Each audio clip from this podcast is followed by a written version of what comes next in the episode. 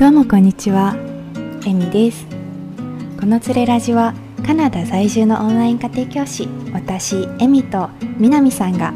カナダのことや日常の気になることを流れるままにそして少しだけ深くおしゃべりする番組です。今回のテーマは前回に引き続きカナダのファッション事情です。それではどうぞお楽しみください。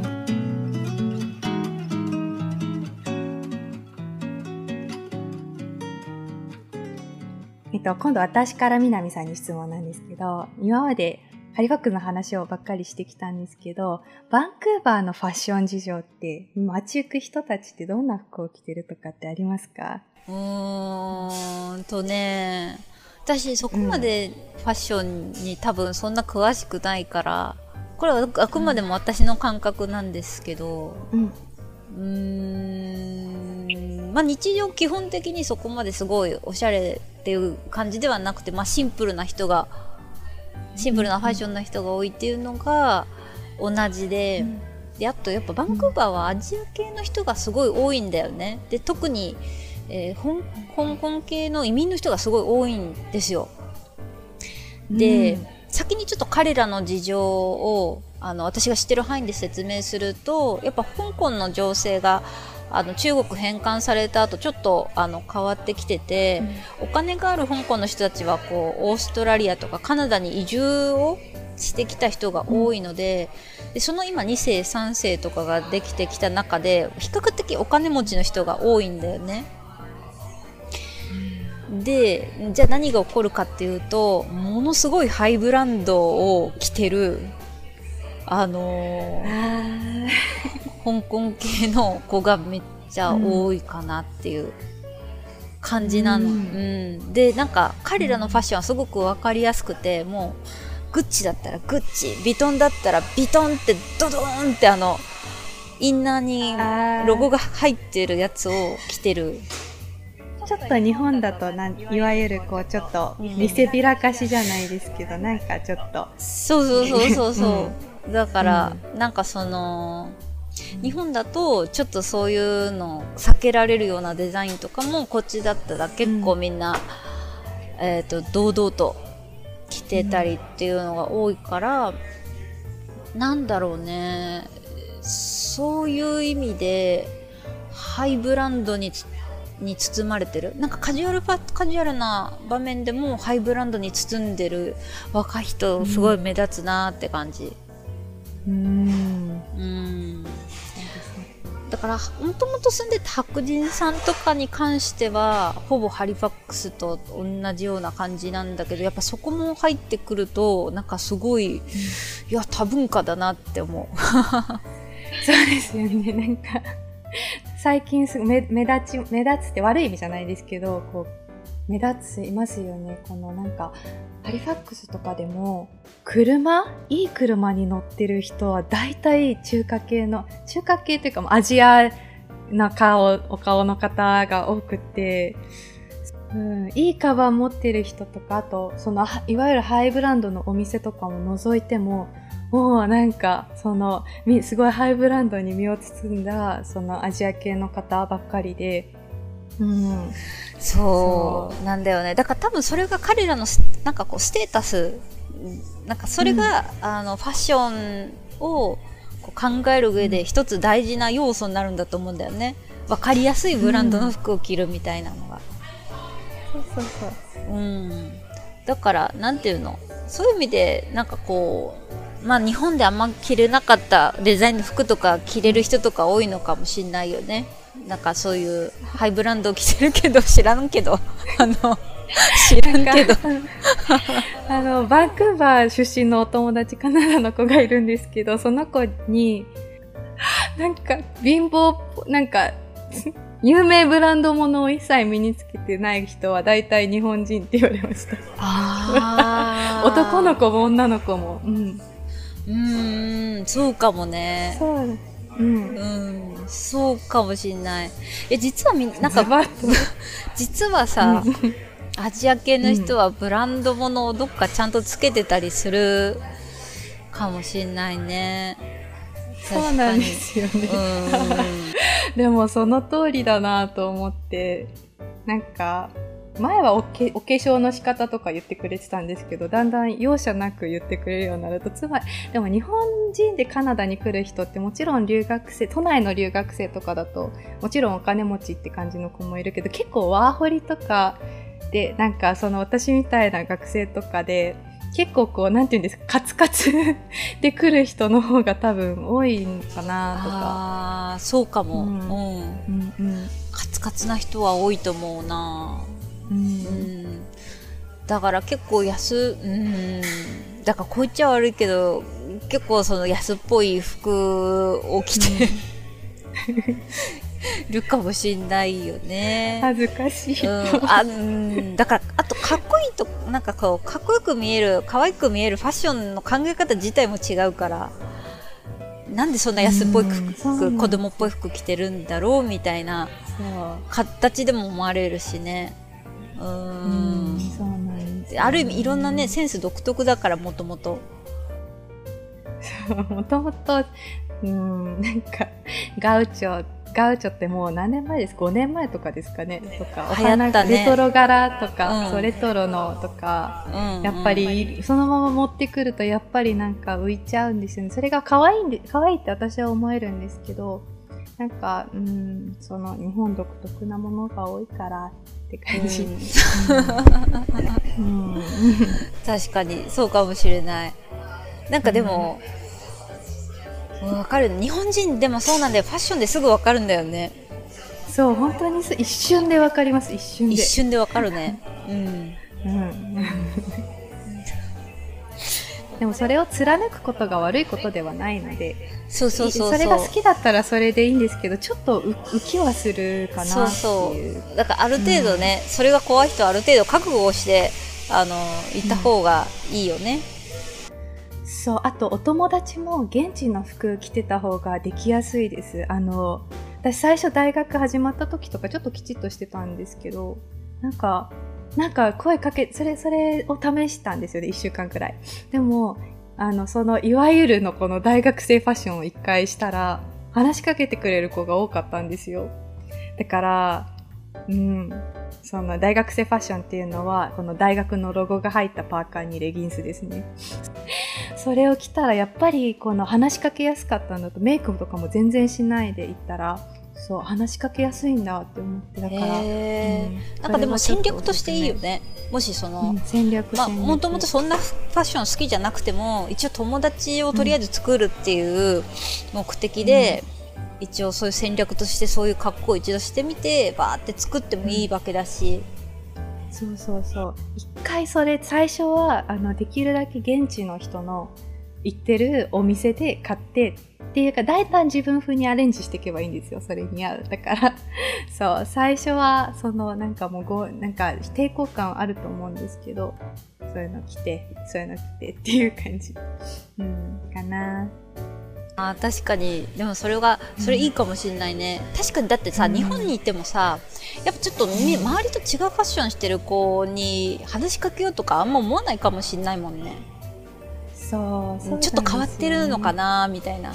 あとは英語が通じないんだろうなって思われちゃうんですよね。よくよく思われちゃって、もうそもそも話しかけようとしないみたいなのってか、あの、ハリファクスぐらいのとこに行くとしょっちゅうあるので、差別じゃないですけど、うん。なので、英語が話せそうな格好をするっていうのは友達を作るすごく大切。うん。でもそれはそれはでも新しい視点だねうん。うん。確かにそうだわ。明らかにねザ外国人みたいな格好してるとこの子ちゃんと話しても会話成立するのかなとかそうそうそうそう。めんどくさいもんね。そう、めんどくさいんですよ、うん。外国人と話すのみんな。そうだよね。うん。うん。残酷だけどそうだよね。そう残酷だけどみんなめんどくさいと思ってるのでできるだけ話せなくてもいいのでとりあえず話せそうな現地の子だよっていう格好をするのがすごい大事ですよね。確かにそれはあるかも。だってねあザ日本人みたいな格好してきて寄ってくる人ってねよっぽど日本に興味があるとかねが来る可能性も高いもんね。実際そうなんですよ。変な人変な人じゃないんですけど変なうーんあんましこう私を見てきてくれるっていうよりも日本人が好きみたいな人が来ちゃうので。日本人っていうなんかフィルターが最初入っちゃうんだよね。そうそうそう。だから、うん、まあ、まあ戦略としてはね、それはいいかもしれないね。なんかさあの今まで話を聞いてたらさゆみちゃんはやっぱそういう大学のコミュニティの中にいてうん。うんこうやっぱファッションとか気を使う部分が多かったと思うんだけどうん、なんだろうな逆に良かったこととか。ああそうですね。なんか良かったことやっぱり楽になったというかそのあの外見に関する対する外見に対するプレッシャーっていうのが本当になくなったっていうのはすごい大きいかな。なんか私めっちゃ一重なんですけどこれ多分日本にいたらいやあのなんか日本にいた時とか一重っていうのがすごい嫌いだったんですよ。だけどそう一重だし丸顔だしどうしたもんだかなって思ってたんですけど。で髪の毛とかもすごいストレートというかなんていうんですか流行りのふわふわの髪型ができないタイプの髪質なんですよ私の髪の毛。でこれがなんかこれを直さなきゃっていう気持ちだったんですよね。なだったんですけどそうじゃなくなったのはすっごい大きいかな。あのなんていうんですかね。あの二重にしようが髪の毛ふわふわにしようがそのいわゆるこの二重で髪の毛ふわふわの人たちってめっちゃいっぱいいるんですよ。あの、ほぼそういう人たちばっかりで顔と顔小顔な。だからなんかもう私が目指しているものってもう私じゃないものなんだってこう思い始めて、あ、じゃあもういいやっていうなんかそのアジア人がなんかアジアアジア人らしさっていうのをなんか追求するようになって、まあそうするとまたかぶれとか言われるんですけど、なんかそのアジア人独特の雰囲気っていうのでもあ綺麗な人もすごいいっぱいいるなって思ってだからなんかだシフトするっていうのができたっていうのはすごいいいなって思います。脱毛の広告とか今よく言われてますけどそういうのも見ることもないし なんかモデルさんうん。とかなんかよく言いませんなんか電車で脱毛の広告多すぎてなんかみんなプレッシャーに感じてるみたいなっていうのもそういうプレッシャーもないしみんななんか日本にいるといつもなんかど誰か女優さんかモデルさんがめっちゃ美人なんかその人になんなきゃみたいなななんていうんですか？なんか一人すごい綺麗っていうのが持ち上げられてその人にみんななろうと頑張るみたいなのがないのでそこから解放されたのはすごいいいなって思いますね。うんそうか確かになんか日本にいるとさちょっと脅迫観念みたいななんかことが植え付けられるよね。こうしないといけないとかさ、このモデルさんみたいなファッションをしないといけないとかさ、うんうんうん。なんかこうすごい前も旦那と彼と喋ってたけどこうすごい狭いこうスタンダードの中でファッションを選ばないといけないからそれがなんかしんどい。そう、うん。それが、まあ、それが楽では楽かもしれないんですけどあハマればね。そう迷うことないし。そうでもなんかやっぱりだって日本人なんて半分ぐらい一重じゃないですかみんな本当は。確かに。だかみんな頑張ってアイプチとかさ。そうなんかそういうことを見てる。そういうことそうなんかもうアイプチとかしてもしても全然可愛いからいいですけどうんなんかそんなことしなくても大丈夫だよっていうこうなんかなんか中学生ぐらいの生徒とかでなんかすごいそういうことを言ってくれる子がいるんですけどもうだ大丈夫可愛いよって言いたくなるくらいなんかみんなすごいなんか日本から出るとかなりこう本当に子供の頃からそういうプレッシャーって大きいんだなってうん思うのでそのそれはうん。確かにね、うん。あまりに外見とかちょっとどうしようもない部分が多すぎるしね。かといってさあの韓国みとかみたいに整形とかに関しても寛容じゃないし、うん。なんていうの振り切れられない部分もあるったりするしでもさ、こう見るとさアイプチでも結構まぶたがボロボロになっちゃってる子とかさいたりとかするとこれどうなんだろうなって、そう。なんかうん。うん、だからもうなんかもうちょっと新たなこう、なんかもうファッションカリスマモデルみたいなん出てこないかなとか。そうなんですよね、まあ、最近はなんか一重のメイクとかもすごい増えてきたっていうかなんか YouTuber とかもいるから一重メイクとかなんかちょっとこうプラスサイズの子でもいいよみたいなのがだんだん海外から輸入されてきてはいるかなとは思うんでですけど、カナダというか、この海外、海外ってまとめたらダメだな、主流なファッションブランドとかだと、今もうプラスサイズのモデルさんプラスサイズっていうのはその標準よりもちょっと体重が多めの方ですね。がいたりしないとすごいデモが起きるぐらいのなんか買わない運動が起きるぐらいのそういうなんか外見至上主義やめようよみたいな流れがものすごく大きくて。かなんかそういうのちょっとちょっとそこまでやんなくてもいいんじゃないって思うことがあるんですけどあかやっぱり海外が極端なところも多いのででも、うんうん、そういうのもちょっとずつなんか広まればいいなとは思うんですよね。そうだね、うん、まあ振り切りすぎるのもね、うん、あのー、ね問題だけどどっちが正しいとかじゃないからさ、ね、だけどこうでもああいうプラスサイドモデルさんとかがこう出てきたりとか、日本でもね渡辺直美とかがね、出てきてからこうあこういう可愛いとか綺麗な形もあるんやみたいな。ことになってきて、だから逆にねそそうじゃないことで悩んでたみたいな人たちとかがもっといろいろね可能性が見えてくるとかいいよね。そう、うん、なんかちょっとそしたら楽になるんじゃないかなって思って。いやそうだね、ファッションもそうだしやっぱダイエットとかもすごいもんね日本は。うん。もっと痩せないととか。だったらこっちの人ってさ太ってようがもう全然気にしないもんね。あの着てる服とかもさもうなんていうの日本だと足が太かったらホットパンツ履けないみたいなのがあるけどもう全然関係ない、うんうん、全然履けるみたいな、全然履けちゃうみたいな。うん、うん。海とか海岸ビーチとか行ってもみんなどんなに太ってる人でもすごい際どいビキニ着てるし多分そういろいろなんかそういうことに対して言うのがすごいマナー違反っていうか。そのまあ、うん、自分がさなんかこう別にビキニとかなんなくてもいいけどそういう人がさ、うん、周りにいるってことでさすごい精神衛生上すごいこうなんていうの、うん。うん、こう癒されるっていうかさそうそうそう。なんか全然太ってても関係ないんやわとかさ思えたらいいよね、そう。なんかそうしてほしいなって感じですね、私は、いやそうね。私もでもこっちに来て楽になったもんね。うん、前言われてたの彼のお母さんに「南さんは海外に行った方が楽になるよ」って言われてて、で最初はその意味がなんとなくおぼろげにしか分かんなかったんだけど、うん、なんかやっぱこっちに来てまあ多分いろんな意味でそれは言ってくれたんだと思うんだけど、うん、やっぱりまあファッションとかはもう最たる楽になった部分だよね。ファッション楽ですね。脅迫観念ないので。うん。どんな格好をしても別にそんな気にしないし、うん、うん。だからやっぱそういう意味ではカナダはあのファッション面で楽になったかな。うんうん周りの人が言わない何もなんか大きなんかなんていうんですかそういう人になんかの外見とかファッションに関してのは余計なお世話っていうなんかそか感じじゃないですか。うるさいなっていつもなんかそういう認識なんかほぼ人権侵害って言われるレベルなのでファッションとか外見のことに言うのは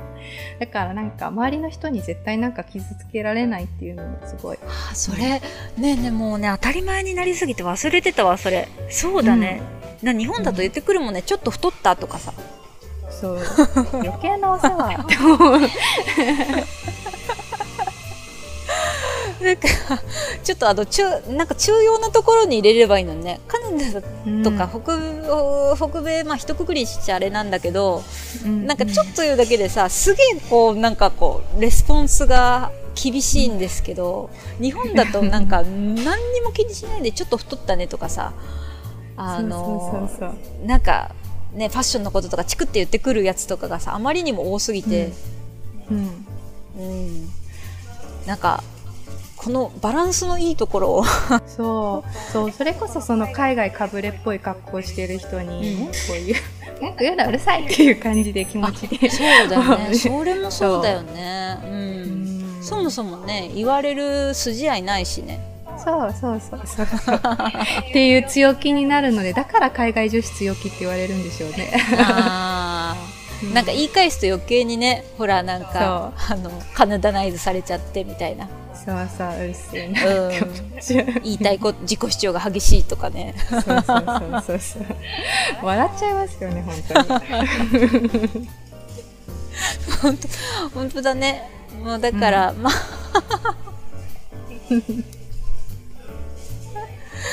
もうあれだね。だからかぶれ女子って言われてももうどうしようもない、なんかもうしょうがないなって、あの今すごい割り割り切れそうだわ。そうなんか優しくしてとか言ってたけど最初は。うんもうなんかうるさいなっていう気持ちでいれば多分いいのかなってなんかもそうそうだね。私の中で開けました、うんすっきりすっきりした、すっきりしたね。すっきりしました。私なんかすっきりしたわ、じゃあ負けなじゃあこかぶれ女子としてじゃあうん。ね人生を謳歌していけばいいかなって、そう。そうそうそう。何言われても気にしないでっていう感じ。で、そうですね。諦めましょう、うん。はい。諦めました。はい。こんな感じこんな感じですかね。はーい。さて今回のつれラジ楽しんでいただけたでしょうか？このつれラジでは皆様からの質問やリクエストをまだまだ募集しています。詳しくは概要欄をぜひチェックしてみてください。次回の配信日は8月20日木曜日です。それでは最後までお付き合いくださりありがとうございました。お相手は南とえみでした。バイバイ。